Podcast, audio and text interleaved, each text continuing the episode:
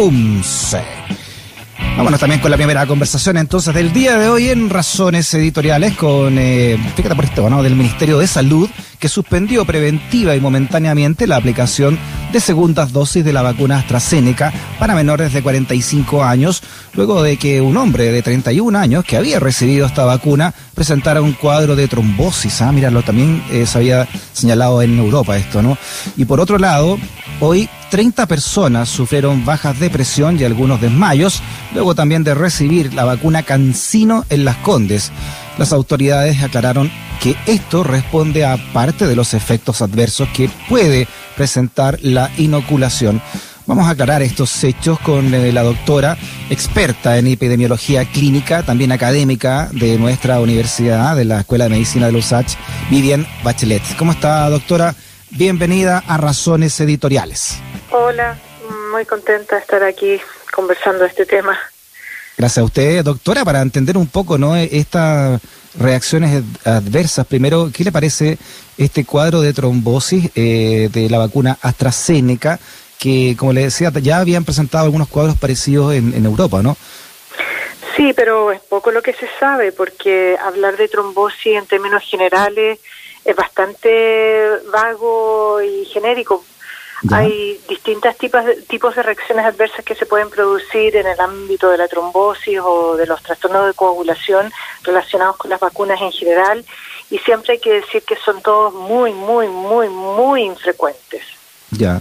Y en el caso de la, de la vacuna Cancino aplicada en las Condes, bajas de presión, desmayo, en fin. Dicen como dijiste anteriormente, la misma, eh, el mismo fabricante lo describe en dentro de su inserto como algo que han encontrado en los ensayos clínicos reportados con bastante frecuencia, por lo tanto no es algo que haya de sorprenderse y bueno, por eso está el periodo también de espera después de la administración de la vacuna, justamente para estabilizar a las personas en el caso que ocurran estas reacciones adversas o, o, efectos que son más bien leve en el caso de la vacuna de Cancino. Ya. ¿Cuál es el llamado entonces, doctora, que usted también hace como epidemióloga de respecto de, estos casos, al menos, ¿no? De, de Cancino y AstraZeneca.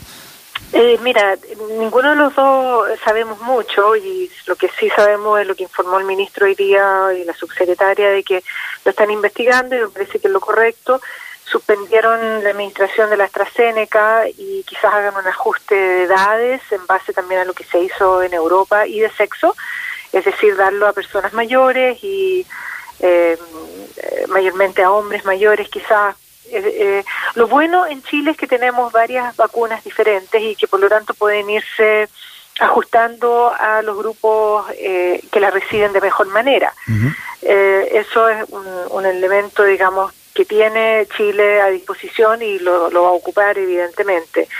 Lo otro es decir que los efectos por vacuna han ocurrido siempre, los efectos adversos, y finalmente hay que poner sobre la balanza el beneficio que, poblacional que se obtiene de un programa de inmunización versus el riesgo individual de que las personas eh, se enfermen y se mueran. Uh -huh. Eso eh, es lo que siempre se ha hecho en materia de vacunas y bueno, al final cuando uno saca las cuentas, eh, vale más la pena vacunarse que no vacunarse, claro. porque el riesgo de enfermarse en este caso es muy alto versus el riesgo de eventualmente, muy improbablemente, tener una reacción adversa que por lo demás en este caso de la trombosis no sabemos si es una trombosis mm. leve, autolimitada o si es un cuadro más grave. Claro. Entonces, ese, ese es el punto que a la, a la gente le, le, cuesta un poco procesarlo y es de y uno entiende que le cuesta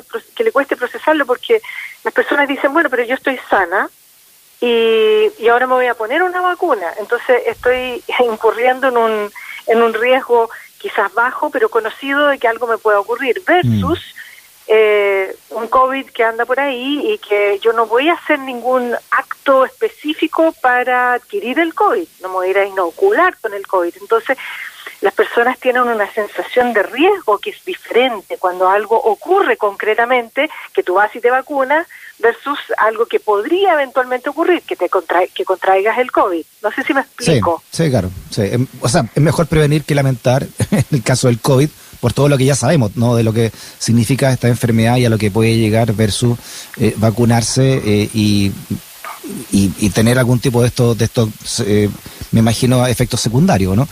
Por supuesto, y sin ir más lejos, por ejemplo, en Chile nosotros en el 2021 tenemos un promedio de 83 personas al día fallecidas con COVID confirmado. Mm. Eso es en el conteo más eh, conservador de los fallecimientos por COVID. 83 personas en promedio en lo que va de este año al día de fallecidos. Entonces, compara eso con la probabilidad infinitamente baja de, eh, de tener algún evento trombótico, incluso los más graves. Hay un artículo que se acaba de publicar en, en, el PMJ, una revista de circulación internacional, eh, en que analizaron los datos eh, de reacciones adversas para la vacuna de AstraZeneca en Noruega y en Dinamarca y encontraron que respecto de la gran mayoría de las reacciones que se han descrito, estas son eh, más o menos casi igual a lo que se podría encontrar en la población general no mm. vacunada. Ya. Eh, sí. una, un, un auditor o auditora, porque lamentablemente no puso el nombre, escribió una pregunta para usted en nuestro WhatsApp de Radio Sach. Dice, eh, si le podría preguntar, ¿qué pasa si se prohíbe el uso de AstraZeneca si ya tengo la primera dosis? No creo que sea pertinente, no creo que la autoridad vaya a prohibir el uso de la vacuna AstraZeneca. Eh, y creo que las y ahí ya depende de, la decisión que tome la autoridad qué hacer.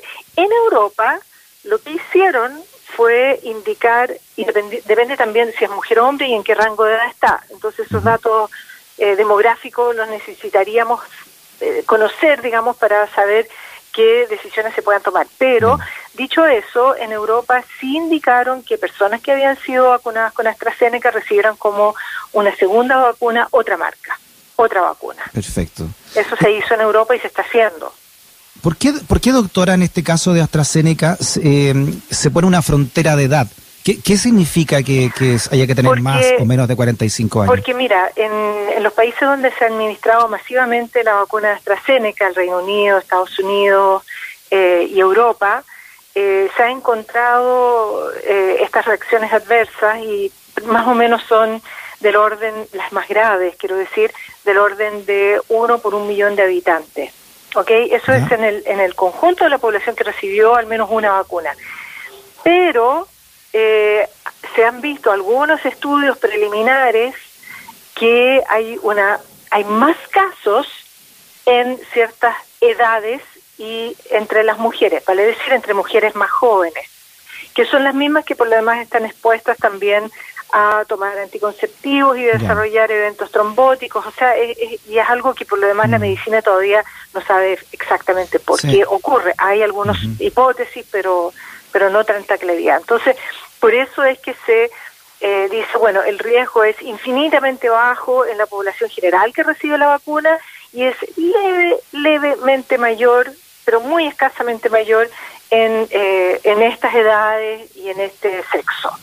Sí, eh, una, una periodista de, de, una radio contó, contó públicamente ¿no? que ella había tenido un problema con su vacuna, no dijo cuál, pero precisamente de, estos trombos porque eh, había mezclado anticonceptivo, con, mientras tomaba anticonceptivo la vacunaron.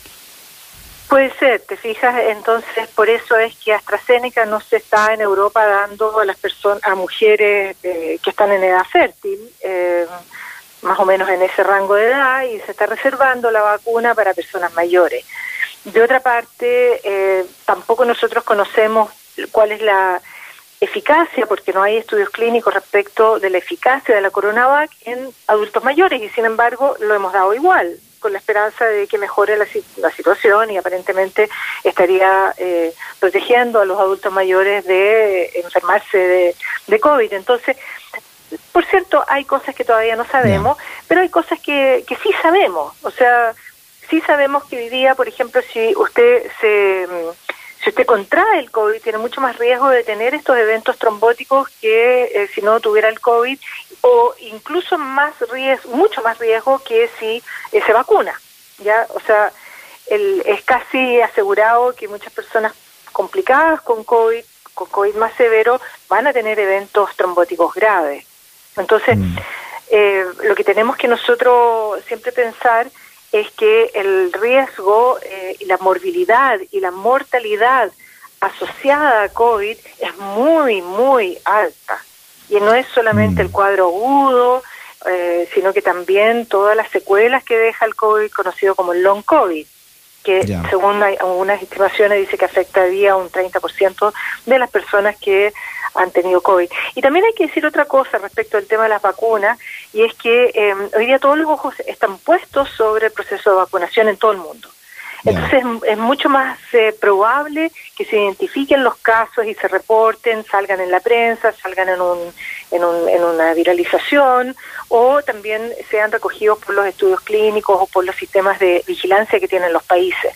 En cambio, las cosas que pasan así nomás y cuánta cuántos casos de COVID, por mm. ejemplo, no están siendo reportados, cuántas personas han fallecido por COVID y no han alcanzado a tener una atención adecuada y oportuna. Y no me refiero solo a Chile, me refiero también a otras partes del mundo, o sea, no, estoy aquí apuntando a lo que está pasando específicamente en este país, aunque ciertamente debe haber muchos de esos casos, pero hay otros países donde ciertamente sabemos que hay mucha gente que se ha muerto por COVID y que no está siendo capturada por las estadísticas. Entonces, si, si tuviéramos el mismo ojo eh, a todo lo que está pasando a las personas enfermas por COVID que estamos teniendo respecto al proceso de vacunación, por cierto que ahí ya el riesgo asociado a COVID se dispara incluso mucho, mucho, mucho más de lo que he tratado de comunicar ahora. Doctora, eh, terminar haciendo en esta conversación, me imagino, un llamado a, a seguir vacunándose, ¿no? Las personas que están cayendo grave ahora, más jóvenes, eh, son precisamente en su enorme mayoría aquellas que o tienen una o, o ninguna dosis de, de la vacuna que se están poniendo. Por cierto, y, mm, y, en esto es muy importante decir que el proceso de vacunación no solo tiene que ser masivo y muy, muy completo, dependiendo del grado de efectividad que tengan las vacunas que estemos poniendo, es que tenemos que, a menor efectividad, tenemos que vacunar a más, más personas, ¿no? Sino que además tiene que ser muy rápido. Y tiene que ser rápido y, y masivo porque lo que queremos es cortar las cadenas de transmisión, queremos bajar los casos, necesitamos bajar los casos, necesitamos bajarlo ojalá cero entonces la única forma de hacerlo es a través de una vacunación amplia y masiva. Y mm. por cierto que también las, las reacciones adversas que se puedan producir tienen tratamientos y aquellas que son ya muy, muy graves eh, son escasísimas, ahí están contados en los dedos de, de, las dos manos, yo creo, en todo el mundo, las personas que se han muerto por mm. en todo el mundo, digo, con, con toda la cantidad de, de, vacunas que se han dado. En Chile, por ejemplo, tenemos 10 millones de vacunas, más de 10 millones de vacunas administradas y, prácticamente ninguna reacción adversa grave. Muy bien, Vivian Bachelet, eh, doctora experta en epidemiología clínica eh, y también académica de nuestra Escuela de Medicina de la USACH. Doctora Bachelet, un abrazo grande y muchas gracias por su conversación. Gracias a ti. Que estén muy bien. Cuídense y vacúnense. Sí, ya estoy vacunado yo, por lo menos. Chao, doctora.